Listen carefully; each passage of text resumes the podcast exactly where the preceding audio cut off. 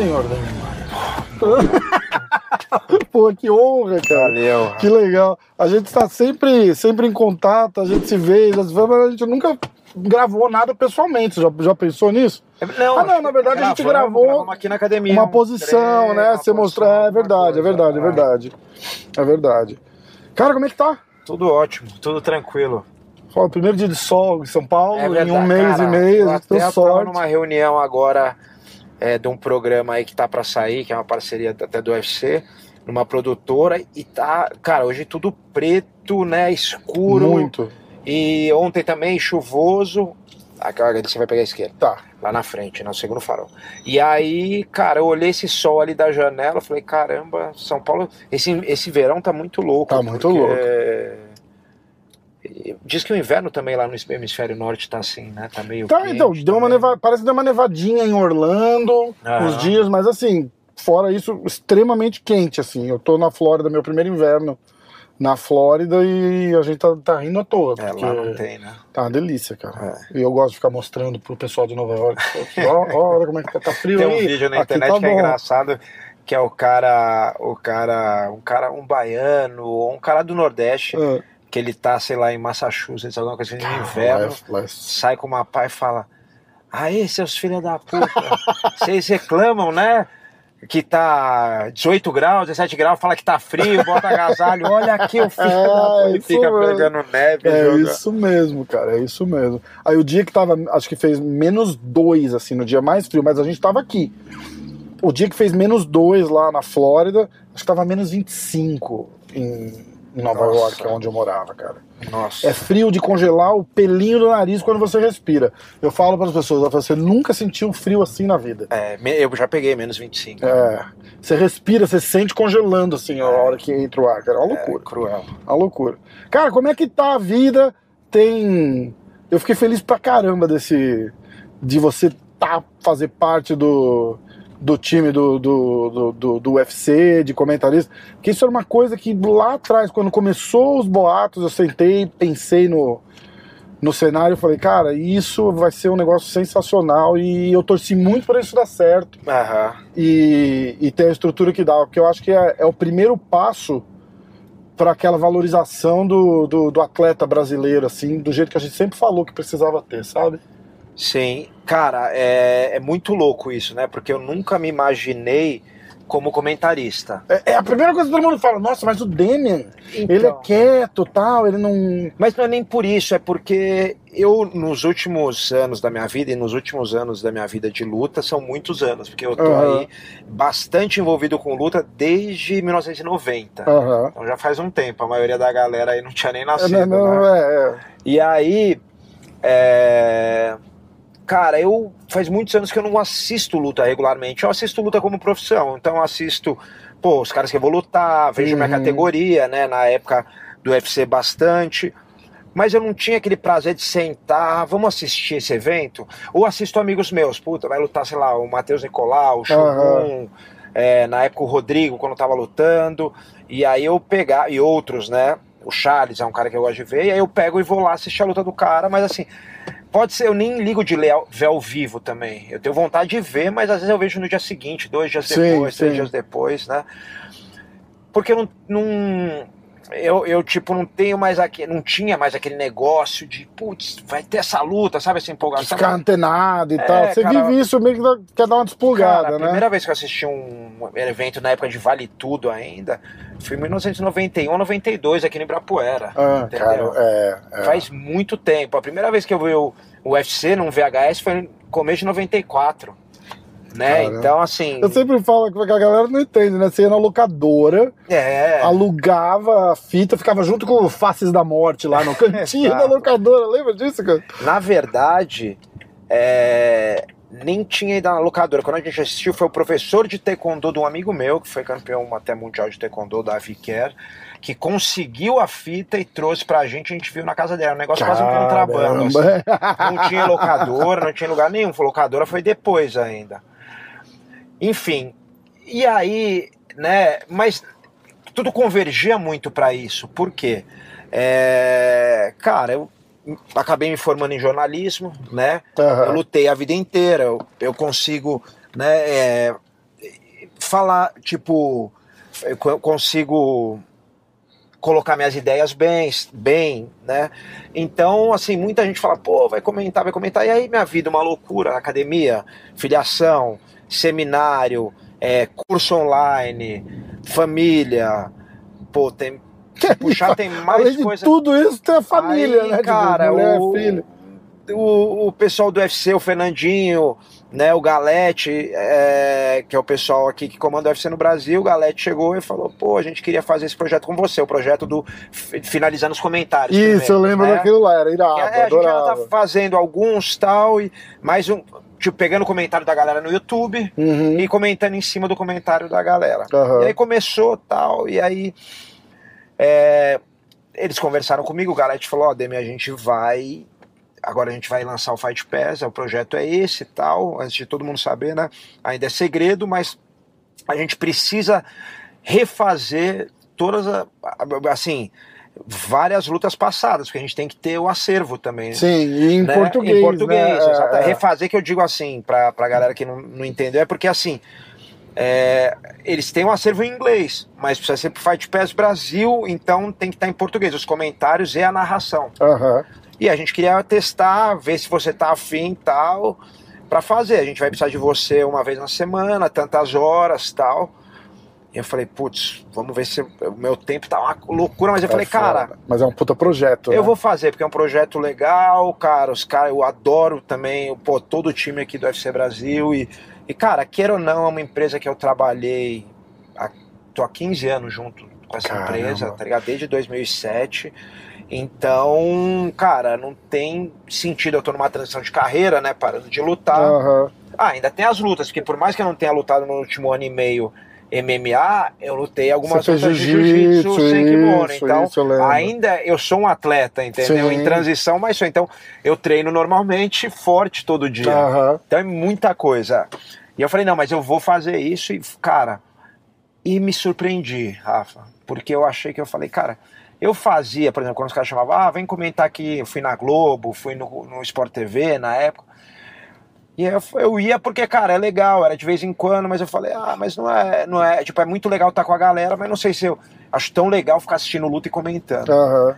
E, cara, eu me surpreendi que eu comecei com essa com essa ideia e fui com os meses, né? Isso começou há uns seis meses, fui me apaixonando pelo Que negócio. legal, cara. Né? Ficava cinco, seis horas no estúdio fazendo, estúdio pequenininho, junto com, com o Ivan Bruno, que, que tava narrando. E é um craque, né, cara? É, muito Pra galera que de repente não tá ligando o nome à pessoa, é, a gente fez muita live com o David do SFT e, e transmitindo o SFT. O Ivan Bruno é a, é a voz do, do SFT. E a primeira vez que eu ouvi, eu já falei, eu falei pro David, falei, cara, esse cara é muito bom. Sim. O David falou, puta, ele é um craque. E ele é mesmo, cara. É, ele faz também NBA, É, faz, é. faz É que eu não futebol, conheço, né? é, eu tô lá, eu não, eu Sim, não, não fazia sim. ideia quem era. faz futebol também.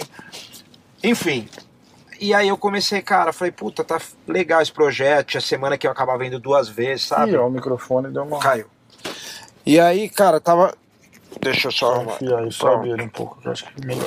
Aí. E aí, cara, eu comecei a curtir pra caramba. E o mais legal, né? Como qualquer atleta competidor e competitivo, você quer melhorar em tudo que você faz. Então, Aham. já que eu tava fazendo, eu comecei a me ouvir nos primeiros e falei, ah, Ruim pra caralho. Não tá né? legal. Você estranha se ouvir assim, porque Não, eu, é- quando eu escuto, eu odeio. É, que eu já me ouvi muito, né? E, é, também Pô, já dei muita essa, né? entrevista É, a vida é. inteira, mas, mas assim, quando você tá comentando, você tem que passar um pouquinho de emoção, não só o narrador, né? É, você tem que explicar o que o público quer entender. Uhum. Então, assim, vou te dar uma. Vou te dar uma, um exemplo. Por exemplo, eu tava assistindo a Copa, o jogo que o Brasil perdeu, Aham. né? Com a Croácia, né? Foi com a Croácia? Eu acho que foi. Foi. A gente de futebol, futebol, pra é. caralho. E aí tem uma hora que tem uma, uma mão dentro da área, um dos jogadores faz mão. É, toca a mão na bola. E o juiz não deu pênalti. Aí eu não entendi ele, ele, se ele deu uma falta, porque o jogador do Brasil antes tinha feito a falta, ah. ou se ele não deu pênalti porque ele não viu, mas ele podia chamar o VAR. Eu não entendi. E aí eu fiquei esperando o comentarista do, do canal que eu tava assistindo explicar, e ele não explicou. Então, assim, o comentarista é Caramba. é fundamental. Às vezes, até hoje, é, eu não fui é. atrás também. É, pra saber o que aconteceu, saber. né? Mas, mas é verdade. Mas, assim, o comentarista, em alguns momentos, ele é fundamental, né? Então, eu fui entendendo isso, fui entendendo entonação de voz, é, fui entendendo né, o, a, a, o tom da voz, uhum. esse tipo de coisa para tentar melhorar. E ficou, eu achei que no final acabou ficando mais legal, né? Foi indo. E aí, no, em dezembro, o Galete me liga, né? Que é o, o cara que comanda o UFC aqui no Brasil. E, pô, que é um cara que eu adoro também. Foi o cara que, quando ele entrou no UFC, foi o primeiro cara que ele foi fazer, foi com uma equipe fazer uma entrevista comigo lá em casa, quando a Pietra era novinha, o Lourenço tinha acabado de nascer, tá no colo da Renata, tem esse legal. vídeo no YouTube muito legal. Ele, o Fernandinho também, que hoje é um dos caras que tá né, na frente aí é, também. E aí. É, ele falou: Ó, queria te dar essa notícia. A gente quer você como comentarista. Que legal, cara. É, e me ligou agora no fim do ano. E, pô, a gente, tem, você tem uma história muito legal, não só com o UFC, mas com a gente também. Sim. Meu primeiro é, trabalho com o UFC foi na sua casa, eu fui lá fazer né, o trabalho com você. E marca, né, cara? De repente aquele dia não sai tão bem. É, tem, tem toda a tua história e você é uma, porra, uma da, das lendas do, do, do, do jiu-jitsu, do, do, nosso MMA e tal. Mas como marca a cabeça do cara também, né? Tipo, Sim. você recebeu ele na casa dele e, e, vai, e vai tudo legal fica aquela parada, tipo, porra, que, que irado, né? Exato. E aí o cara precisa de alguém, ele fala, porra, é, é, acaba sendo meio, meio natural, né? Exatamente. E aí, cara, ele ligou e, cara, putz, foi legal pra caramba. E, e eu já tô numa pegada que eu curti, entendeu? Fazer isso. E aí é, é aquele negócio, né? Que, que, também não teria por esse monte de coisa de eu estar tá todo fim de semana lá fazendo. Exatamente. Só que por isso mesmo eles já pegaram uma equipe grande né? Eles pegaram uma equipe, tipo, tem o Rodrigo, tem a Evelyn, tem eu, Isso. tem o Carlão, que divide em quatro, então é muito melhor, porque, né? Vocês vão gente... dois, dois e dá uma revezada, não, não é, sobrecarrega, né? Tipo, entendeu? Faz, faz, a, cada tanta semana você faz, né? Uhum. Às vezes, pô, eu vira e mexe, tenho viagem para fazer, é tem, tem luta ainda, tô fazendo luta de, de, de jiu-jitsu, tem seminário, né? Pô, ano passado eu tava vendo, nada, nada assim, liso, cara. Eu fui duas vezes pra Europa, três nos Estados Unidos, uma pro Canadá, tudo. É, ia ter o brand, né, cara? Não dá pra, é, pra deixar pra largar, de lado, lógico. Então, enfim, cara, eu, eu curti. E, e, essa equipe também, a galera é muito legal, né? Eu sou muito amigo do Rodrigo desde a época que, né, de, do UFC, uhum. treinamos muito junto, né? O André é um cracaço também. Também, de, muito legal. Eu gravei né, com ele hoje cedo. Como narrador, é, deve estar tá demais. É, a Evelyn é uma super jornalista, muito Eu conheci a Evelyn em Salt Lake City, cara, o ano passado, no, no UFC que o Borrachinha lutou com o. Eu não lembro. Acho que o main event foi o Usman, né? Que o Usman perdeu ah, pro Leon Edwards. Eu não me lembro. Eu acho que foi esse, ela mas que o Borrachinha muito... lutou com o Luke. Foi a primeira vez que eu conheci ela pessoalmente, assim. Muito boa. E era demais, era... demais, demais, demais, demais, demais. E o Carlão, né, cara, que é uma referência pra gente, né? Tipo assim, um cara que eu vi lutar na época do Vale Tudo ainda, admirava, é, olhava. Veio uma época, veio treinar em São Paulo lá nos anos 90, eu ia lá ver o treino um amigo meu, André Legendre, o Robson Marcel, o pessoal do Karatê ia lá treinar com ele, eu ia lá, moleque, faixa azul, Caramba. olhar os treinos, entendeu? Então, e é um cara hoje lá que, pô, que veio da Carson Grace, que foi a, o grande berço do, do Vale Tudo Nacional, né, é. né, junto com a Chutebox. É, então, cara, é, e assim, a equipe do UFC no Brasil é muito legal, cara. A galera é muito legal. Que nem eu falei, o Galete, o Fernandinho, toda a outra galera também que tá lá, sabe? Então, você tá trabalhando com gente legal, com uma coisa que você gosta. É, é e, e, e, eu, vou, eu vou ficar. Eu tô até meio repetitivo, né? Porque toda vez que eu entro nesse assunto eu falo praticamente a mesma coisa, mas eu acho que é uma mudança de chave, uma, uma, uma virada assim tão importante, cara, que eu, eu, acho que não, não é todo mundo que tá deixando isso, tipo, aquele sinking, sabe? De, uhum. de você entender o que, que isso vai representar pro MMA brasileiro, para pra, pra aquela, tipo assim, porra, o. Sei lá, o Demian Maia vai lutar pelo cinturão. Cara, eles vão conseguir ver a força de audiência que a gente tem, eles vão conseguir sentir ali financeiramente o, o, o impulso que a gente dá pro cara. Tipo, ah, porra, imagina, Poitin e a Desânia, uhum. a revanche, como que vai ser? Charles de novo na, na volta pelo cinturão. próprio, os caras vão começar com o UFC Rio. Uhum. O Glover Teixeira, tudo vai dar certo e ele vai ser campeão de novo eles vão conseguir em primeira mão ali já ver e já, já vai mudar um pouco aquela, aquela parada de que ah, eles não dão atenção porque brasileiro não vende pay-per-view e que não sei o que. Eu acho que isso vai ser é o começo de uma grande mudança. É, o... Na verdade, a gente começa dia 14 esse, é, esse fim de semana, né? Esse é, final de semana, é, pra quem é. tá assistindo. Exatamente. Agora, não sei quando que você vai eu vou tentar colocar isso a semana que vem. Eu não queria sobrecarregar a semana que vem porque tá. é um negócio, é um negócio é, especial, principalmente por, por estar tá gravando com você, assim. Mas. Então, dia 14 agora vai ter a primeira transmissão. Uhum. E aí no outro uhum. dia, semana que vem, eu tô indo pro Rio. Pro Rio fazer em loco lá. Fazer em loco, é vou. Legal pra caramba, né? É, é outra experiência, é, né? Porque eu já é. fiz. É, como comentarista. Já fiz em loco também. Você aqui. fez o DCC, não é? Não, não, não. E fiz em São Paulo também já o UFC. Ah, é? Já, já fiz. Ah, que massa, cara. Já fiz. É, no Rio eu já fiz, mas fiz do estúdio.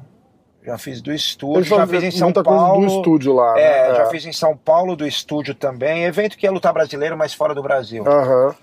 Agora, o, a, dor no coração que fica é, é que é, acho que eu e muita gente tinha esperança de te ver lutar. É, eu também. Que você queria, né? você queria, eu lembro ah. que você sempre falou que queria fazer uma despedida tal, de preferência no Brasil. A hora que falou vai ter o UFC Rio, eu tava só esperando eles anunciar o Demian. Ah, Cara, mas ah, não é a última chance, né? Não, não é o último UFC tem mais, Rio, né? tem mais Acho que eles falaram que tem mais dois ou três eventos no, no Brasil? No Brasil esse ano, é, é isso? então. E o Rio é especial, né, cara? O, ia ser do Putz. O Rio é especial porque, cara, não só o público é muito legal no Rio, mas o Rio tem a história do jiu-jitsu brasileiro, né? É verdade. O é Rio, verdade. tudo começou lá, tudo né? começou lá. Nos anos 20, lá, com a família Grace, entendeu? Vindo de Belém, começando lá. Vieram para São Paulo, Maio, que sabia disso nos anos 20 ainda, abriram uma Não. academia aqui perto, aqui na, é mesmo? na Pompeia, exatamente. Eu achava que o primeiro Grace que veio para cá foi o Ryan. No... Não, não, foi o Caramba. Carlos. O Carlos veio, o Hélio ficou lá. O, você lê, aliás, todo mundo, vou fazer aqui um, um jabá de graça para grandes amigos meus Demorou. que escreveram, no meu, na minha opinião, o melhor livro de, de história. Bom, você conhece o Elton. Ah, então, eu fiz um negócio muito com antes ele, lembra? É, Exatamente, é, é. você fez. Cara, que é muito bom, pesquisa muito é, aprofundada e né, eles foram atrás realmente de arquivo digitalizado de jornal e tem isso, né? Os Grace tem essa controvérsia. Ah, a academia é de 25, né? Que é, no símbolo da Academia Grace tem lá 1925, hum. né? E aí, quando muita gente vai estudar, fala: não, mas a academia lá do Rio, lá do. Botafogo? É no Botafogo? A do. A da Abranche. Que virou o Maitá, né? Marque... A, do, a do Hélio. É, não, não, a da Marquês de Abrantes, que é ali no, no Flamengo, no Botafogo, perto do Dedé ali. Ah, perto do Dedé. Não conheço nada lá. Pederneiras. A da Marquês de Abrantes é de 32, é de 30 junto com outro sócio, e aí em 32 ela vira Academia Grace, que fica só ah. com o Carlos e com os irmãos, né? Mas eles vão para o Rio nos anos 20, começo dos anos 20, se não me engano, e aí em algum período o Carlos vem para cá, para São Paulo, 26, por aí. Eu acho, ah, eles começam a dar aula em algum lugar no Rio, não chega a ser um negócio tão forte, um business mesmo, mas eles começam a dar aula provavelmente em 25, por aí, Sim. né? É, lá no Rio, em algum lugar. E aí eles vêm para São Paulo 26, 27, ficam um, dois anos aqui com uma academia aqui na Pompeia, Caramba. perto até da onde a gente está hoje. É, aí vem o Carlos, não sei se o Jorge vem, e vem, acho que vem o Oswaldo junto com ele. E não sei se o Gastão vem também, né? O Gastão Filho. E o Hélio não, eu sei que o Hélio não vem. Aí daqui, acho que ele, não sei se ele vai para BH ou volta para o Rio. E aí em 30 eles começam com o Donato, que era um cara que também era aluno do Conde de Coma. Donato Pires, uma academia no Rio, que vira, tipo, acho que chama Academia de Jiu-Jitsu. Uhum. Em 32 eles têm um desentendimento, eles acabam ficando com a academia. E aí vira Academia Grace. Academia Grace. E aí o negócio se desenvolve todo no Rio de uma forma endêmica, para falar bonito, né? Uhum. Tipo assim, diferente do que o negócio que só apareceu no Brasil. Igual você vai naquela lagoa que só tem aquele peixe naquela lagoa por Sim, algum motivo da sim, evolução. é, é, é. O jiu-jitsu se desenvolve de um jeito que é interessante, porque o jiu-jitsu começa é, lá no Japão, né? Na verdade, vem muito do jiu-jitsu e do judô lá, porque o Sim. Koma vinha da Kodokan. É, mas ele, quando ele vem para a Europa, ele tem contato com outros caras ali, né? O Yuki Utani, outros caras, e também com os desafios e começa a voltar muito na época o judô, o jiu-jitsu dele, tal, para desafios também, moldar para aquilo. Desafio Então ele um mesmo acaba um, mudando o estilo. mudando o né? estilo, Ah, como os outros fazem, inclusive a academia do Kyotani, que o, que o Ko- Koma teve na academia em 1906, se não me engano, é em Londres, eu tive lá agora, faz um mês atrás. cara, que legal. Chama Budokai, que eu queria ir há muito tempo. Cara, a academia é demais, tudo antigo, assim, o teto de madeira. Caramba. E eu queria ir lá conhecer a academia. Preservaram, tipo, da. Preservada, a legal, academia cara. mais antiga de, da Europa, uma das Que mais antigas da legal. Europa. Enfim. E aí, quando ele, ele passa para os Estados Unidos e vem descendo, né? E vem para América do Sul, volta para Europa, vai para Espanha, vem para cá, vem para Cuba e vai lutando e chega no Brasil já no final da carreira. Aí ele desce, ele é pela pela América do Sul, devo estar falando algumas coisas besteiras, É, mas, mas não é leiam muito da conversa, MMA, lá, exato, os exato. três volumes. E aí eles vão descendo, aí chegam pelo Rio Grande do Sul e vão subindo até Belém, Onde eles Manaus, conhecem. aí ele começa em Manaus, vai para Belém, onde ele se estabelece e acaba morrendo lá.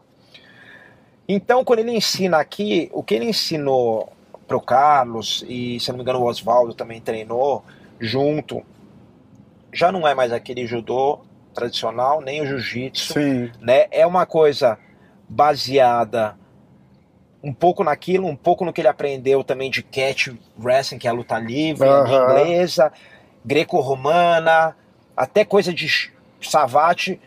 E aí os Greys também criam um, jiu-jitsu ali que eles pegam elementos da capoeira, eles começam a entrar nesses desafios. E tem uma fase do jiu-jitsu que eles é, focam.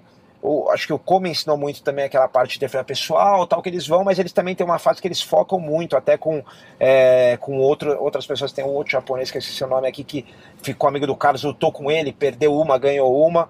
E aí também era muito focado nesse negócio de desafio, porque ficou nos Estados Unidos, veio pra cá. Uhum. E aí eles pegam e criam um jiu-jitsu que tem essa área de defesa pessoal mais tradicional, do contra o leigo, mas tem também essa, essa da porrada ali um a um, dos desafios, é. E com muito elemento da capoeira, muito. Levantar a técnica, entendeu? O pisão, outro tipo de chute. O Hélio, a primeira luta dele, ele ganhou nocauteando com chute. entendeu? A galera não sabe disso, é É. e chute na costela, vários chutes na costela, o cara acabou de. é, é, não lembro se desistiu ou foi nocauteado. Enfim. Começou tudo lá, né? Come, é, para falar tudo que começou lá, aí nos anos é, 50, a Academia Grace, né, lá na- na- no centro do Rio. é, e aí já desenvolvimento do programa Grace, é, o programa de defesa pessoal, as aulas particulares, a criação de um jiu-jitsu elitizado que foi naquele momento muito importante, porque entrou muito dinheiro no jiu-jitsu, os caras podiam se dedicar a viver do jiu-jitsu, que é uma coisa que não existia no esporte no É, Brasil, nem no futebol é, na época. é. Isso é muita gente critica, ah, mas os Grace ensinaram a elite. Cara, isso aí fez entrar dinheiro para os caras poderem desenvolver o jiu-jitsu. Exatamente. Né? É Se o cara tem que puxar um 8 to 5 em algum lugar aí, É, exato. quanto Não, é tempo muito sobra pra ele treinar e ter ensinar, também o né? projeto e as pessoas que ensinam, né, é, ensinarem em lugares. Eu mesmo não consegui treinar jiu-jitsu durante muitos anos porque era muito caro, Aham. né? Então eu, eu tenho essa dor também. Na minha época não tinha projeto, era elitizadíssimo o jiu-jitsu. Mas teve um lado muito bom que foi o seguinte, cara, onde os carros se desenvolvem? Onde você desenvolve carro? Freio ABS, direção da onde desenvolve? Hum, Ah, Na rua? Na Fórmula 1, não é? ah, É na Fórmula 1. Quanto dinheiro tem na Fórmula 1? Certo? Ok. Câmbio, borboleta, tudo bem. Então, assim, a Fórmula 1 tem dinheiro pra caralho e os caras trazem pra rua. Então, os Grace, eles criaram uma cultura de valorizar muito, cobrar caro pelo que eles faziam, que possibilitou os caras virarem profissional e desenvolver muito mais rápido o jiu-jitsu e fazer virar um negócio ah, absurdo, ah. né? Isso foi importante, né? Independente é, é, da visão de cada um, isso gerou um desenvolvimento marcial que não se viu né, nas lutas de agarre, de finalização em nenhum lugar do mundo. É verdade. Por isso que a gente, quando foi lá no UFC, a gente tava nos luz à frente de todo mundo. É verdade, que é, é com certeza, com certeza. Pô, falei pra caralho. Já. Não, não, mas é uma puta história interessante, cara. E mas eu achava que o, a, o primeiro Grace que entre aspas, desbravou São Paulo foi quando o Ryan tinha vindo pra cá. Não, não, não, não tinha noção. Não, porque antes do Ryan, o Ralph veio pra cá. O Ralph também? O, o Ralph veio antes do Ryan. Que o Ralph chegou, inclusive ali na frente, onde a gente hum. vai passar do lado. É, numa academia ali no Itaim. Eu tô com as datas tudo trocadas. E... Eu achava que o Ralph tinha pego. É, não, tipo, não, não. Continuou tocando. E aí depois... ele trouxe o Ryan. O Ryan veio pra cá com. Acho que uns 15 anos, 16, 16 anos, veio novinho. Ah, e aí, quando o Ralph vai para os Estados Unidos, o Ryan assume a academia. Entendi. Ah, então entendi. E fica tá. aí o Marcelo Bering também, que era um ícone aqui, que veio para São Paulo primeiro. Porque São Paulo tinha uma cena de jiu-jitsu, mas São Paulo. O que acontece? Voltando à história. Quando a Kodokan se fortalece judô, eles vão para o mundo inteiro o próprio Jigoro Kano vai, por exemplo, para essa academia Budokai na Inglaterra e chega para o Yokiyotani, para um outro cara, o Guma, se não me engano, esqueci o nome dele. E chega e fala, ó, eles eram do jiu-jitsu, eles não tinham nada a ver com a Kodokan. Segundo grau, faixa preta, segundo grau de judô, quer representar a Kodokan? Aí os caras querem. E aí vira uma academia de judô, porque Entendi. era tudo muito parecido, Sim. uma coisa com a outra. Isso nos anos 30, 40, sei lá. Ou antes, anos 20, sei lá. Aí tem que olhar lá. Mas essas ações acabam ocorrendo em vários lugares. Inclusive, nos final dos anos 40, vem uma comissão para cá, é, de um cara que eu esqueci o nome, enviado pela Kodokan, para tentar transformar todas as academias aqui de jiu-jitsu, para unificar tudo sob a bandeira do Kodokan. Porque a Kodokan nada mais é do que um estilo de jiu-jitsu. Né? O Kodokan Judô era o Kano Jiu-Jitsu, uhum. era né, o próprio Jigoro Kano, né, as coisas que ele pegou foi de dois estilos específicos que ele treinou de jiu-jitsu e ele só né, é, é, criou um, um, uma, uns treinamentos diferentes, tipos de regra, tá, e foi e aí foi se distanciando do judô. Uhum. E em São Paulo, o, o, o, eles tentam até fazer isso no Rio. O Hélio tem um encontro com o cara que vem aqui, mas aí acaba dando um desentendimento ali porque o Hélio, o Hélio recebeu, a, tem até uma discussão se o Hélio foi o primeiro faixa preta de judô brasileiro, porque ele recebe a faixa preta segundo grau, se não me engano, de judô desse japonês, e aí ele queria lutar num evento, numa luta demonstração com eles, eles não aceitam, porque acho que eles ficaram meio receosos. Porque eles não reconheceram a faixa, é que aí é a história da faixa não, azul eles que deram, Hélio, é? não, eles que deram a faixa ah. preta, de judô, não de jiu-jitsu. Ah. E aí o Hélio fica puto, porque ele fala, cara, eu tô aqui lutando pela arte marcial de, até então de vocês, até aqui, né? Até então era uma arte marcial bem japonesa, né? Quer dizer, uhum. né? E, pô, vocês não reconhecem, tô aqui saindo na porrada e fazendo isso. Então, aí que tem a separação mesmo, que se cria o set de regras do jiu-jitsu brasileiro e começa uhum. uma separação ali no final dos anos 40, ou, ou começo dos anos 40. Agora eu. eu, Cara, é uma história muito de, louca. Muito e louca. você falou, esse, e o, esse livro Paulo, do Elton é sensacional mesmo. Sensacional. Tem que, pra galera tem que poder, os três. poder checar. Tem, tem um episódio do MMA hoje que eu fiz com, com, eles, com o Pedro Valente. Sim, com o Pedrinho também, excelente. Foi muito legal. Muito foi legal. muito legal. Pedrinho entende muito de história. É, fui pra é. academia dele, é muito legal lá em Miami. E, enfim, em São Paulo ficou muito com o judô, muito influenciado pelo judô. Mas tinha o jiu-jitsu, tinha o Otávio de Almeida, tinha os caras que o seu Jorge Grace é, treinou e deixou aqui, acho que o Nahum Rabai. É, quem mais? Puta, cara, agora eu vou estar esquecendo e sendo injusto com uma galera aqui de São É, Paulo. Pula os nomes. Né? O Pedro Emetério, o Pedro Emetério, que era aluno do- da, da família Grace, veio pra cá. Mas eu, eu com certeza estou esquecendo uma galera, mas ficou muito forte o judô. É, os próprios irmãos Ono, que eram adversários dos Grace, vinham de um judô que não era da Kodokan Hum. e também tinham relação é, fazer esse desafio de jiu-jitsu, acabaram né, virando judô, que a academia ali na era na Pamplona ali dos irmãos Ono. E que até lutaram os dois irmãos, se não me engano, lutaram com o Hélio, ou um dos irmãos vezes com o. Você falou do Marcelo Bering aqui, ele tava. Ele... Então, desculpa, quando o Ryan chega, Ah, já tinha já tinha vi- vindo o Ralph, O, o Gastão Grace já, já tinha morado aqui, Tá, já morava tá. aqui. É porque eu acho que quando a Gastão gente Filho. fala, pelo menos da, da minha geração, assim, que sem, sem se aprofundar muito, a gente fala de jiu-jitsu em São Paulo, a gente lembra, eu lembro macaco e, e, e, e raia, e, e da, Sim, e da, das e da brigas, né? rincha, É. das academias e tal. É. E era uma época, era uma época doida, né, cara? Cara, eu conheci. É, acho que um dos.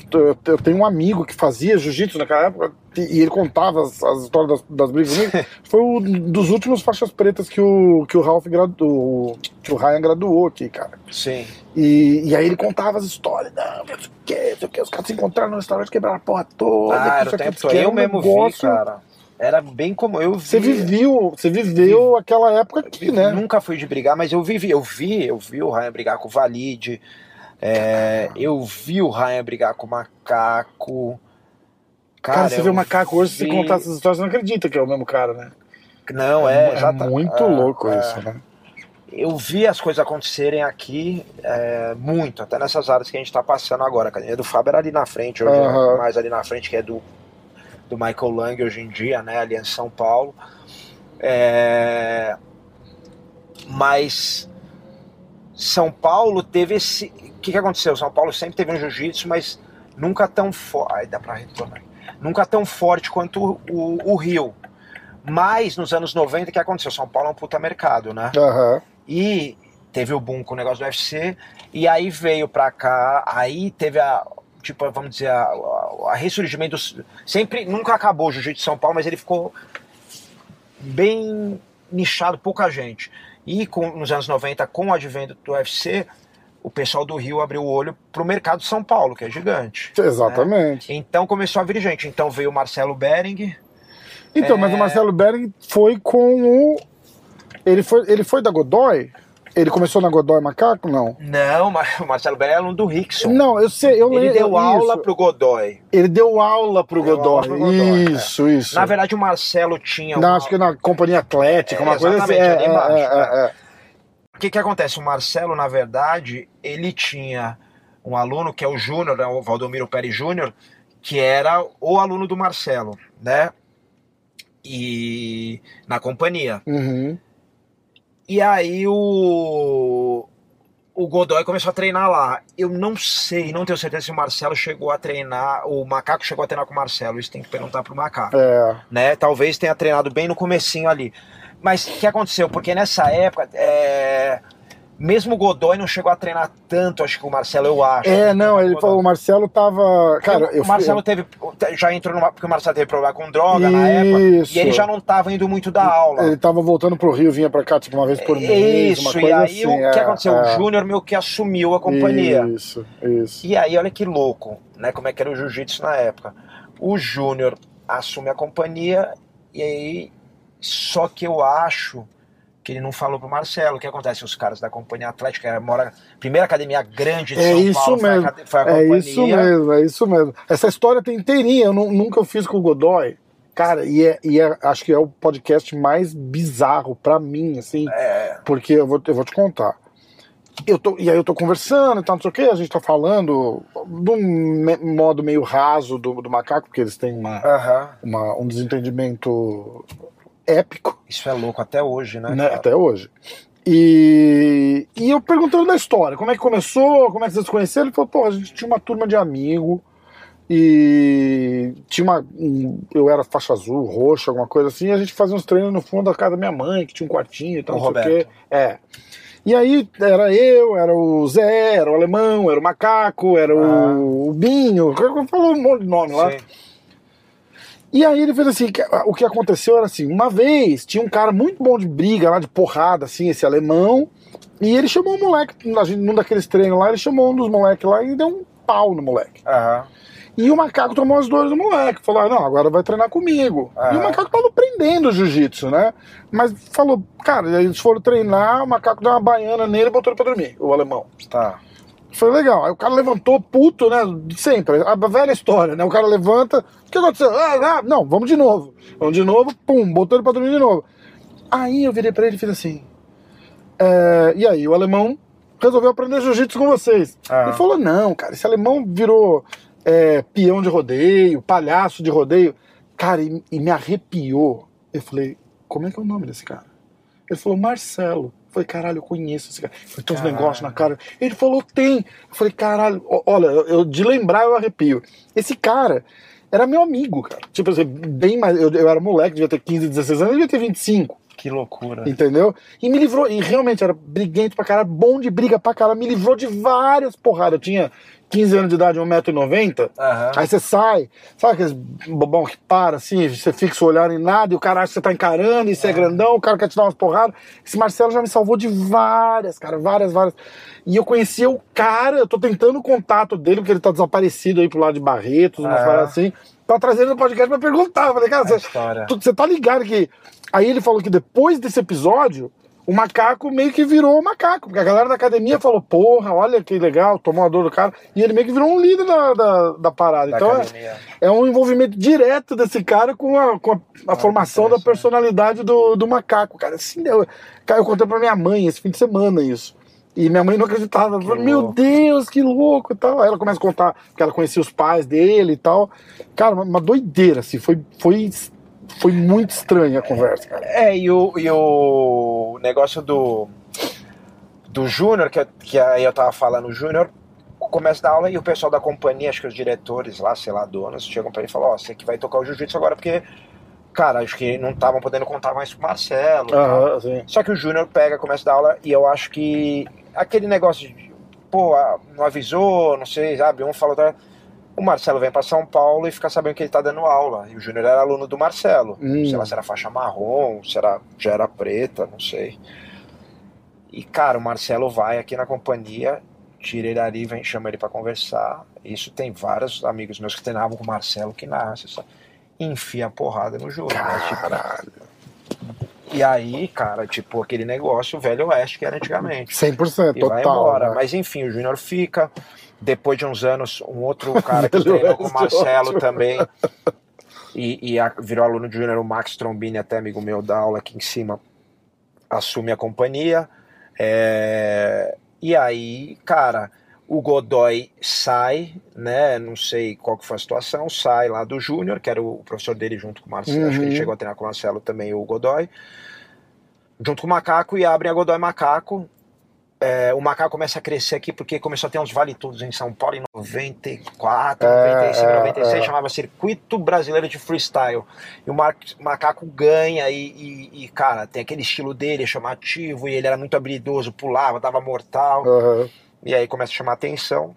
E aí se, se cria essa equipe Godoy Macaco. Ao mesmo tempo tem o Ryan chegando, que eles chegaram acho que até a ser amigo antes e depois que eles tretam. E eles. E, E, e o causa. Fá- e o Fábio vem. É, aí o Marcelo morre e o Fábio, a galera do, do Marcelo Bering, toda o Marcelo era aluno do Rickson, melhor aluno do Rickson, Uhum. dizem, né, até hoje. Era um, um fenômeno, todo mundo fala. O pessoal do Marcelo acaba vindo, a maioria, treinar com o Fábio, um outro com o Ryan, mas a maioria treinar com o Fábio. E, e é isso, se formam essas três grandes equipes em São Paulo. Godoy Macaco, Ryan, que era Grace Barra, né? Aham. é, o Barra Grace, e, e Aliança, que E era o Fábio Aliança, Gurgel, é. né, FG. E aí tinha as outras Que academias. veio do Rio também, né? Que veio, o, Fábio veio do Fábio, Rio nos é. anos 90. E aí tinha as outras academias também que foram se fortalecendo, que já existiam há um tempo. A do Moisés Murad, que é a Lotus, né, da Zona Norte. Uhum. Tem a, a, a do Otávio de Almeida mesmo, que é muito antiga e muito tradicional em São Paulo. é, e outras que eu tô esquecendo. É, é, mas não é o. Mas assim, as academias que batiam de frente para ganhar, né, depois a Lotte se fortaleceu muito, mas academias grandes mesmo que, que batiam de frente era Godoy Macaco, Fábio FG, que era Fábio Gurgel Aliança, Aham, né, e, o, Raia, que era é. Barra Grace. É. E é Eu lembro isso. você, pô, você vê as histórias. Diz que a, a- a briga começou por causa de mulher, né? E bobagem, assim, tipo, a mulher de um aluno que o outro aluno falou não sei o quê, e os caras É, tomaram as dores e foi, foi, foi uma doideira, cara. O Pé de Pano conta umas histórias que o Pé de Pano morou um ano aqui com, Sim, morou na com, época. com o Raia. Tem, porra, tem. De, vai de tiro. Não, os caras até- passaram um dia, o Fábio Leopoldo, que é um amigo meu, é, Aham, conheço. Esse bar que mora lá na Califórnia, falou que um dia eles estão lá deitados, tinha uma república eles moravam. passaram metralhando a janela. Caralho, ele falou: se eu não é. tivesse deitado, tinha me cortado no meio. É, eu fiz um eu fiz um negócio do Ryan é, tem duas partes no canal se junta tudo dá quase seis horas de, Uhum. de coisa. Que eu começo com o Renzo lá no tatame da academia dele contando. E sem querer eu- a minha intenção era assim cara vou falar com o máximo de pessoas e aí eu junto e ver o que que dá entendeu?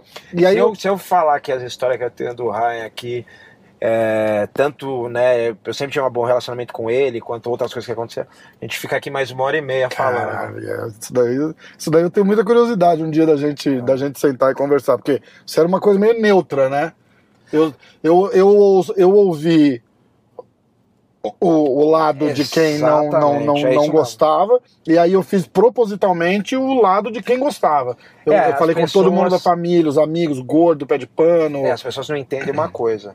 Anos 90, quando eu comecei na jiu-jitsu, até começo dos anos 2000, não existia você ter um amigo de outra equipe. É, exatamente. Então é o seguinte, Godoy Macaco, o extremo de um lado é igual Trump e Biden. É, igual exatamente, Bolsonaro exatamente. e Lula.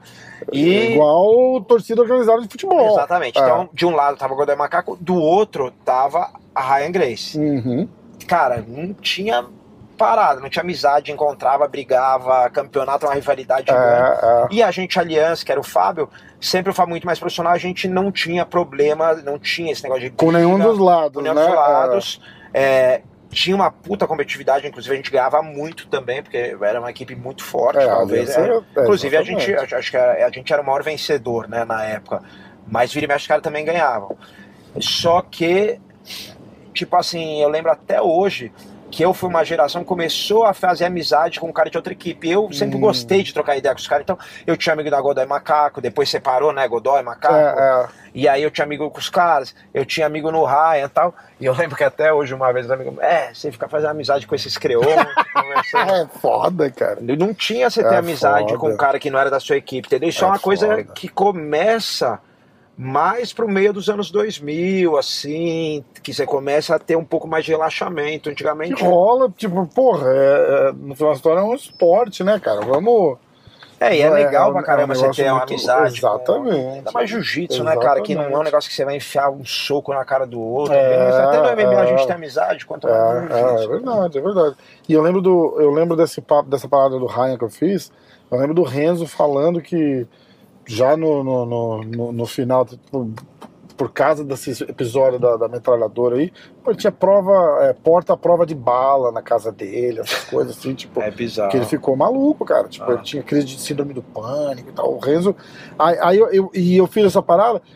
E era um cara que, que, que quem era amigo dele, todo mundo gostava do cara. Entendeu? E ele era muito leal e muito amigo aos caras que, que, que eram leais a dele. Mas é o que você tá falando. Era, era a turma dele Uhum. e, e a turma dos outros. E ninguém se bicava, cara. Era, É. uma, era uma época muito louca. Era uma época muito louca. E eu era moleque. Eu devia, pô, sei lá, 10 anos, 12 anos. Uhum.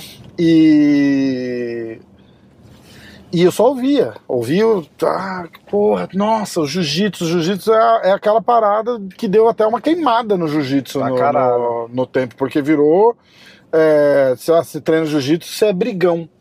A- Aqui, é pelo menos, era assim. No Rio eu não, não, não, não sei É, dizer não, eu como falo é que isso, era, mas era eu- meio. Quando eu, quando eu conheci minha esposa, eu falo isso até lá na academia, no, num negócio lá, na, na nossa exposição lá, que eu, eu nem falei que eu treinava jiu-jitsu, eu falei, eu trabalho com esporte.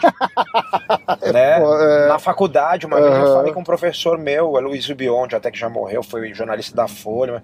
O que você faz? Ah, eu trabalho com esporte. trabalho com "Ah, que esporte? esporte. Não, esporte. Que, ah, esportes jiu-jitsu. de, de combate. Aí ele falou, por que você tem vergonha de falar? Eu falei, ah, porque todo mundo é só briga. Ele falou, não, cara. Ele falou, ele falou pra mim, briga, Demian, sempre existiu, desde que eu era moleque lá no interior. A gente não sabia lutar porra nenhuma, ia lá e saia na É. Isso faz parte é da natureza humana. Né? E vai ter gente assim sempre em qualquer lugar. Né? É, não é a arte marcial, que não é a luta. E esse cara foi muito legal, porque ele falou isso e tem toda a razão, né? Não tem a ver. É aquele negócio que a gente fala, né? Idiota tem em todo lugar. Exatamente. Né? Em todo, todas todo as lugar. áreas. É que os... tem área que o cara é idiota, mas não sabe dar porrada. Então, tipo, ele vai ser idiota de outro jeito, porque ele sabe que ele vai se dar mal. Exatamente. Agora, o foda é quando o idiota sabe dar porrada, é uma merda, né? É complicado. Porque é complicado. teve um lado que divulgou muito o jiu-jitsu, que o jiu-jitsu é a arte marcial mais eficiente que já inventaram, o jiu-jitsu brasileiro, né? O brasileiro jiu-jitsu. 100%, não é? 100%. 100%. Então, assim, e tem gente que fala, ah, eu falo isso muito nos meus cursos, né? Quando eu falo de defesa pessoal, ah, mas dois contra um. Eu falei, cara, dois contra um é o seguinte, o Hiron e o, o Hiron ou o Renner que fala isso, não existe arte marcial. É, se você não for muito superior, nenhuma arte marcial vai ser 100% eficiente quando Exato, tiver três contra um, quatro contra um. Exatamente. Né? Agora, o jiu-jitsu, você não precisa levar o cara pro chão. Você, defesa pessoal, você não leva pro chão, você dá queda e sai, dá queda é, e sai, dá queda e sai. É, o desengajar, né? É. Exatamente. Agora, o jiu-jitsu tem uma coisa que nenhuma outra arte marcial tem. Se você cair no chão e ver outro cara para te chutar, você consegue se defender e levantar rápido. Uhum. Se um boxeador cair no chão, acabou. Tá fudido, entendeu? exatamente, exatamente. É, então... toda, toda vez que perguntam qual é a arte marcial porque aí você tem que excluir o MMA da, da conversa, porque é, MMA, MMA, não é uma arte é, marcial. Exato. Né? Então, você fala, você quer saber qual é a arte marcial mais eficaz? Assista a porra do UFC 1. Exato. É ali, é, tem, tem, sei lá, 12 caras, um de cada modalidade, e vai lá olhar. E tá é. tudo certo. É, e, aquilo ali. É, então não, isso não tem mais nem discussão, mas assim, o que acontece é que o Lembrando que no FC1 valia chute no saco, valia, valia pô, é. cabelo, um monte de coisa. E aí o cara. É verdade, valia chute no saco, é, que loucura, é. né, cara? E os caras acham que é fácil também dar chute no saco. Não é fácil, não, cara. Tem que... tá ligado? é, verdade, é verdade. Não é fácil você, é no meio da pancadaria da é, correria. É. Aquela. Ah, o dedo no. Cara, dedo no olho eu já lutei, treinei com um cara que o cara não tinha noção, quis enfiar o dedo no meu olho, o cara não faz diferença, é só fechar o olho e sair, uhum. entendeu? Mordida, mordida você também pode morder. Esse cara sempre tem uma, né, uma desculpa. É, é. Ah, não, mas minha, minha, arte marcial tem mordida. Isso aí não, não existe, porque o outro também pode morder, o outro pode botar o dedo no olho dedo no olho não é tão eficiente quanto parece. Exatamente. Né? Porque o cara fecha o olho e já não faz nada. o posicionamento é muito mais importante. A mordida, pô, o cara pode morder, o cara pode quebrar seu braço, ter, ter, um, ter uma mordida. Então, é, na verdade, isso mostrou muito isso, esse, a eficiência, né? Sim. Eu me lembro que tem um amigo meu, é, eu não vou nem falar o nome, mas. São melhores. Ele virou um super empresário tal, e ele. Ele trabalhou na, na Ambev um tempo, depois saiu, virou um empresário. Treinava lá no Fábio, treinando o Marcelo, e um dia ele foi numa balada, ele nem era de briga. E aí teve uma confusão com segurança, segurança é gigante. E aí os caras falaram, ah, então sai na porrada com ele, a galera botando peito. Aí falou, ficou pequenininho ali. Hum. Aí ele falou, aí ele falou, ah, então deixa eu bater nesse, nesse cara aí. Ele, ele é descendente japonês, no japonesinho, deixa eu bater no ah. japonesinho. E aí, cara, só que meu amigo já treinava, era faixa roxa, a segurança uhum. vai pensar dele dar uma baiana e aí cai na guarda dele e vai dar um soco no saco dele. Porque vai dar um soco, ele foge um pouquinho, quase, cara. Ah. Foge um pouquinho no quadril e o meu amigo encaixa um triângulo nele. Caralho. E aí, cara, com 60 quilos, o cara com 100 quilos. E tchau. Você imagina quem nunca viu uma luta na vida olhando aquilo, cara, daqui a pouco de cima dorme apaga, cai, Caralho. ele levanta. Ele fala, vai agora bate no japonesinho. Você bate não ia bater no, japonesinho, você não queria bater, deixa que eu vou bater. Exatamente. Então isso foi muito. E esse nem era de briga, para ser, pra ser justo, mas aconteceu uma situação. Mas o que aconteceu? Foi muito ruim por um lado, mas por outro lado mostrou eficiência. É, é verdade. Né? Cara, então... e, e eu vou falar um exemplo bem besta, assim, da academia que eu treinava lá em, em Nova York, era uma filial do Renzo tinha uma menina prodígio, né? Tipo, uhum. ela é, é, assim, ela criança com 14, 15 anos, ela ia para campeonato e ganhava de, de, de, mulher adulta para chamar Uhum. E, e aí a gente treinava, e ninguém treinava com ela, porque é, é criança, é menina, tal, não sei o quê. E aí eu chamava ela, eu acho que mais pro benefício dela. Que eu falei, pô, um cara do meu tamanho, uhum. pra ela se movimentar e tal, não sei o quê, foi uma hora ela vai, vai agradecer, né? Vai pegar uma mulher maior e tal, não sei o quê. Irmão, encaixa triângulo, encaixa. Chave, chave de braço não dá, porque ela era muito levinha, eu levantava ela do chão, mas pegou no mata-leão, pegava triângulo, É, não sei o que, você não tira. Isso é cara. uma outra coisa legal, né? Você não tira, porque trava tudo tão justinho Não, é ali muito- é. que você não consegue. Você tá querendo respirar, se livrar e tirar. Pô, esquece. É, isso é muito Esquece. legal que eu falo. As pessoas, cara, a única arte marcial que funciona pra pessoa mais fraca mesmo, pra uma mulher, é o jiu-jitsu. É. Cara, se ela não for. Cara, se ela pode ser. Beleza, se for uma mulher forte, mas uma mulher mais magrinha. Pô, você ensina boxe, ensina muay thai, ela vai saber se defender. Mas se for um cara forte, mesmo meio atlético, segurar ela, Acabou. errou, entendeu? Exatamente. Agora o jiu-jitsu não, pode ser um cara forte, atlético. Ah. Eu já vi menina amassar, cara, não foi mais uma vez nem duas, muito.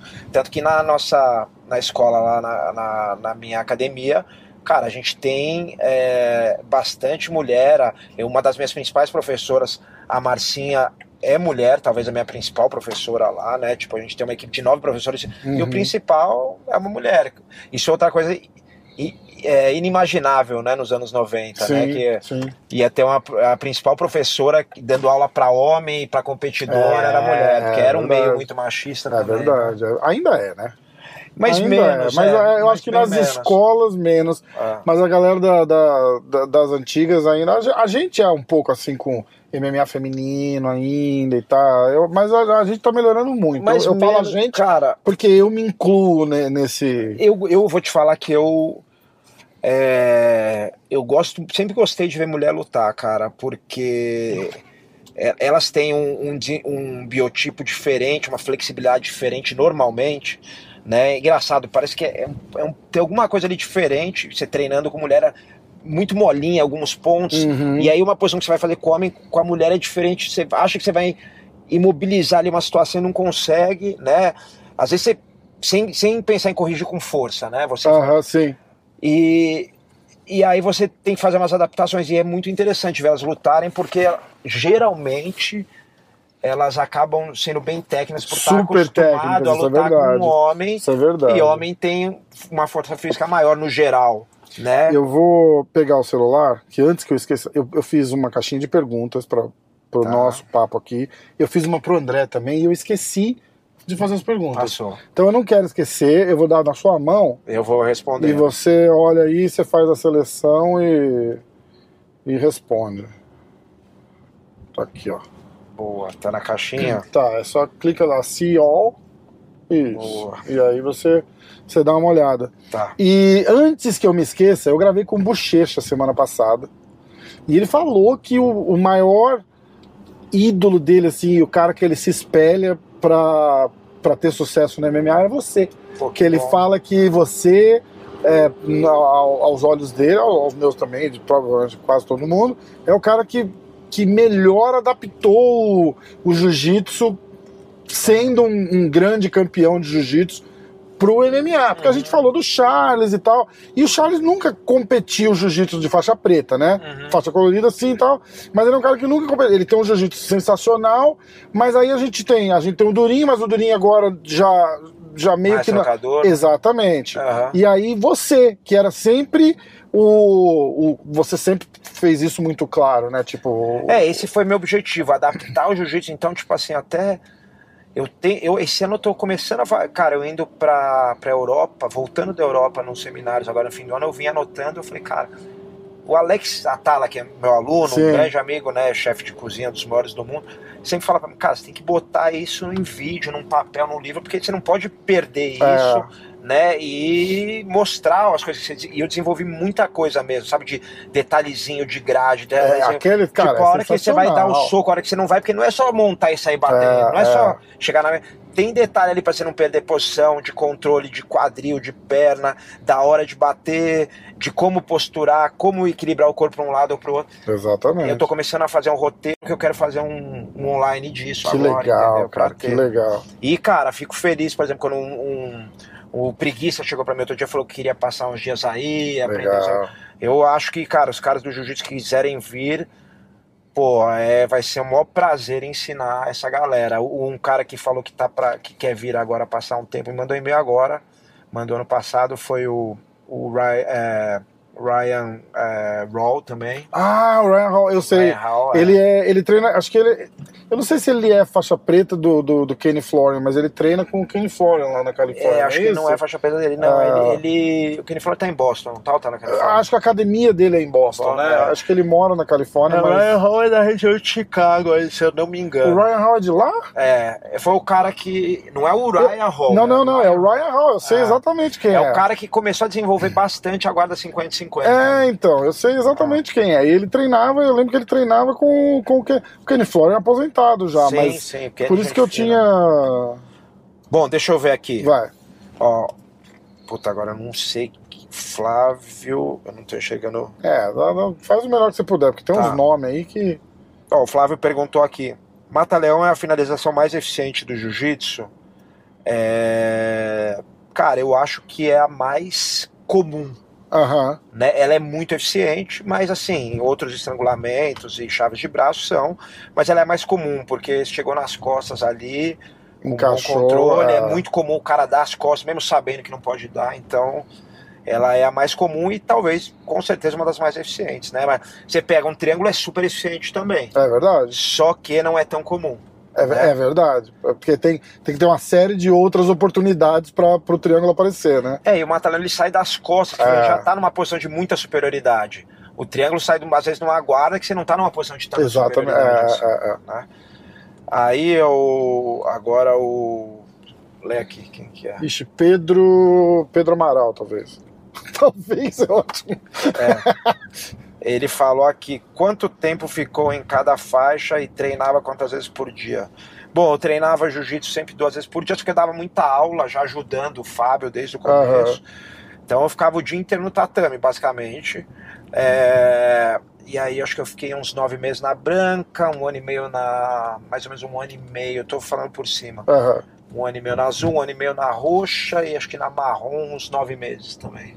Tá. Foi alguma coisa assim. É, Aí o Pedrinho Se tiver alguma, alguma tola, você pula. falou: É. que tal. Qual foi a luta mais dura que você teve na época em que disputava os campeonatos de jiu-jitsu? Ah, essa é fácil, o jacaré, né? As É, lutas com o é, jacaré é. foram as lutas mais duras. Jacaré abriu uma academia 20 minutos da minha casa. Vou, É mesmo? vou treinar lá. Ó, prometido, sou membro fundador da academia dele. Não apareci pra dar um treino ainda. Ele me, ele vira, me ligou no ano novo. Fala, irmão, feliz ano novo, vai vir treinar quando? Porque ele tá indignado que eu paguei as mensalidades e não fui treinar Não, ele é ainda. gente fina demais.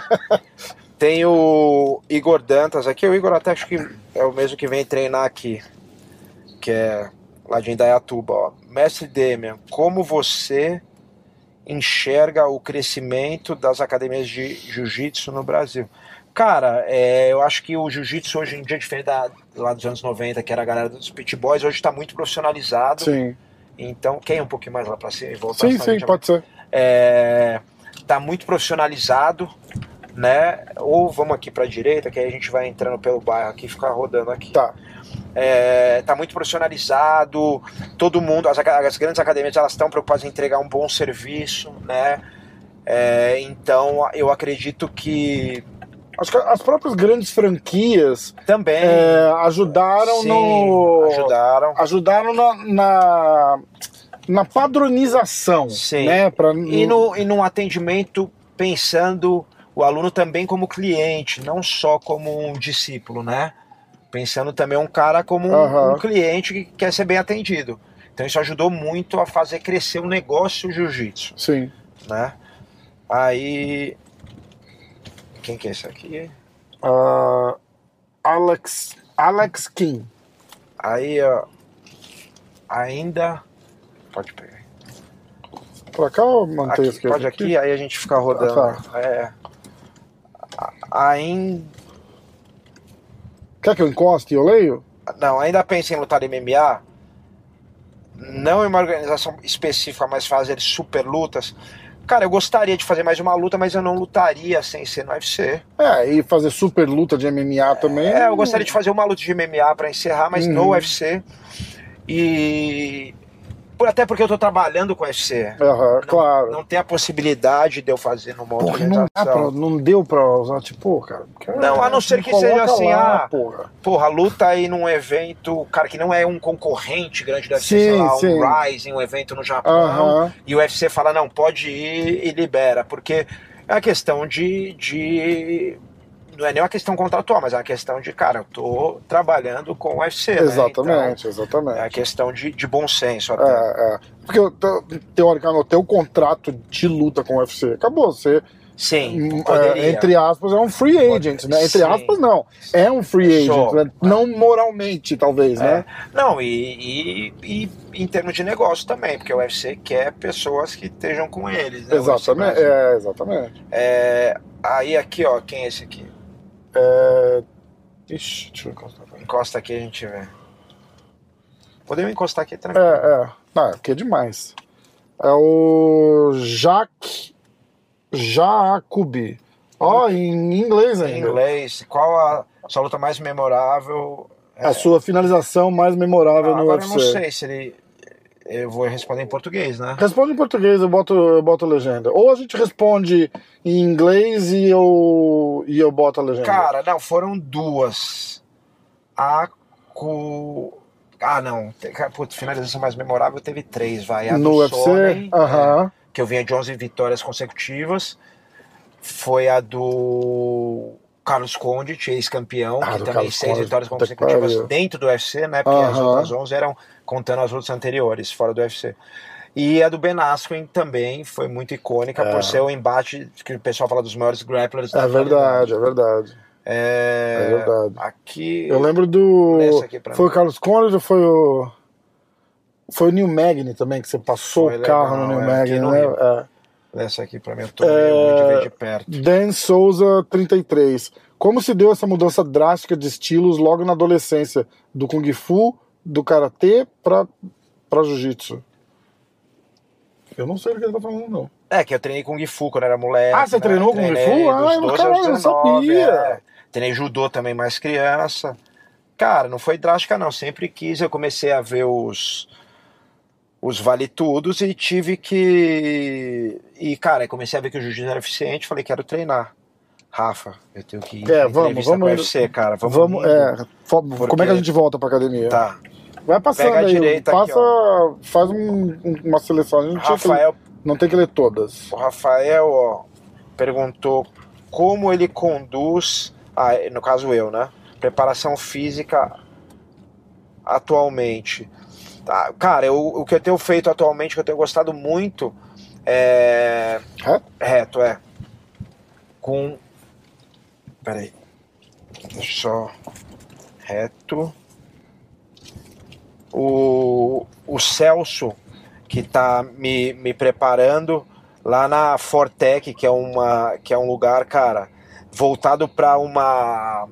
É uma, é uma preparação física que a gente trabalha com os coletes e de Ah. eletroestimulação e tal. E bem Ah. legal, tô trabalhando muito a parte de.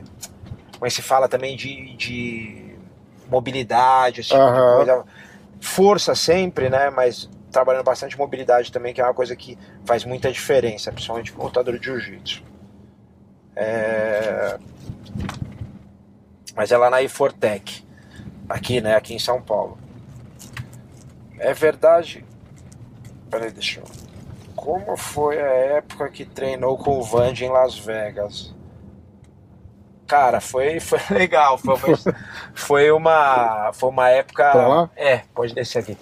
Foi uma época interessante, porque eu, eu conheci o Rafael Errara, que era preparador do Vanderlei, e aí ele me chamou, né, para dar uns treinos, veio me treinar aqui, e aí acabou levando lá treinar com o Vanderlei. O Vanderlei tava mudando para Las Vegas, e era um cara que era meu, meu ídolo, né? Pô, de quase acho que todo mundo que, É, que curte um luta da eu nossa vi- idade, né? Eu vi É. lutar desde moleque. Então, cara, quando eu cheguei lá, foi aquele negócio. Eu lembro até hoje eu conto uma história que um dia o Alejandro ia levar eu treinar com o Vanderlei, a gente ia fazer um treino meio que de sparring, um Muay Thaizinho ali. e aí, cara, o Alejandro não podia ir, aí foi só o Vanderlei, ele lembra, ele tinha um Aston Martin, ele me pegou ali onde eu tava. e me levou. A academia não tinha nada, era um galpãozão ali Aham. em Las Vegas, sabe onde é? Só levantou a porta e falou: então, vamos, vamos treinar lá, não sei o que. Tá lá. Levantou, tinha só um octógono lá no fundo, não tinha a academia estava sendo montada. Falei: nossa, agora eu vou morrer. Fudeu. Tem a Muay Thai com o Vanderlei aqui, cara. Caramba. E aí, mas ele foi super gente boa, sempre comigo, cara, é, é, me ensinou bastante lá, a parte técnica, até tem uma luta meio com o Jason McDonald's que eu dou umas joelhadas, igual o Vanderlei, eu lembro que ele me ensinou, É. esquerda, que ele pega e ele, ele não joga pra frente a joelhada, ele vem andando pra trás e levantando o joelho pro alto, não pra frente, Ah. né?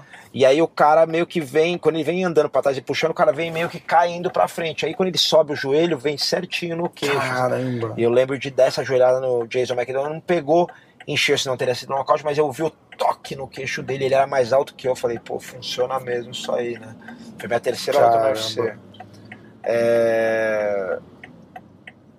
Deixa eu ver aqui. Cara, tem umas perguntas longas aqui da separação da aliança. É verdade que você tomou uma facada na ah, Suécia? essa aí eu já contei tanto em Ah, é pod- sério? é, ah, então, eu- então pula. é. É. Eu não sabia É, dessa. Se surpreendeu de alguma coisa que não fez em sua carreira? Se arrependeu de. Ah, cara, arrependimento a gente tem um monte, né? eu, tem gente falando me arrependo de nada, eu, eu me arrependo Caralho, de tudo. De várias É. coisas. Eu não me arrependo. Eu me arrependo de não ter comido uma costela ou outra. É, pô, a gente sabe, mas fazer o quê? O que você não pode é ficar preso naquele negócio Aham. sofrendo. Igual me arrependo de um monte de coisa, você também se arrepende de um monte de coisa, Rafa. O, o, o Shogun, o Lioto, o Vanderlei, É, o todo mundo. Minotauro. Eu acho que quando eles perguntam assim, é assim, tem alguma coisa gigante que poderia ter acontecido na sua vida que você se arrepende de não ter feito, sabendo hoje o resultado que, que aquilo teria? Cara, eu acho que eu, come- eu tentaria, eu faria um esforço maior ainda para começar a treinar jiu-jitsu mais cedo. Hum, Porque na época tinha muita rivalidade, eu além de estar sem grana, mas porra, eu fui me virar para conseguir, mas eu tinha medo de chegar pra época pro meu professor de Kung Fu na adolescência e falar, eu quero treinar jiu-jitsu, porque era uma rivalidade muito grande. Eu eu gostaria de ter tido essa coragem mais cedo um pouco, porque eu vi jiu-jitsu mesmo, a primeira vez que eu fiquei com vontade de treinar, eu tinha tipo 14 anos. E sabendo hoje o talento que você tinha, o dom que você tem pro... Exatamente, foi, foi É, alguns anos ali, uns quatro anos desperdiçados que poderiam ter, entendeu, feito uma diferença maior na minha carreira. Ah, exatamente. É, isso é legal. Isso é bem legal. Ó, eu vou tirar a câmera daqui e vou mostrar a frente da escola. Tá, mostra a frente e mostra lá dentro, pô. É, mas aí Quer parar, para lá dentro. eu não vou conseguir. Se eu desligar ela, vai, vai cortar. Ah, tá. Quer que eu abra aqui? Se desligar ela, vai cortar. Aqui, ó. Academia Demi Maia de Jiu-Jitsu. São Eu já vim aqui, é sensacional. Tem vídeo no, no, no MMA hoje, eu já tinha postado, lembra? É É isso aí. muito legal. Ó, vai fazer tua entrevista. Todas. Não é sorte, porque isso não é sorte, é, é competência, mas tudo de bom pra você nesse, Obrigado. Nesse teu novo empreendimento. Não empreendimento, nesse teu novo caminho de, de, de Esses, comentarista. Né? Esses, é, é. Tem uns 10 aí. Mas eu tirar tô alguns. muito feliz, eu torci muito pra dar certo esse, esse negócio do Fight Pass, estando você junto lá, então eu torço mais ainda que eu lá, velho. Obrigado, Rafa. Valeu, galera. Até. Abraço.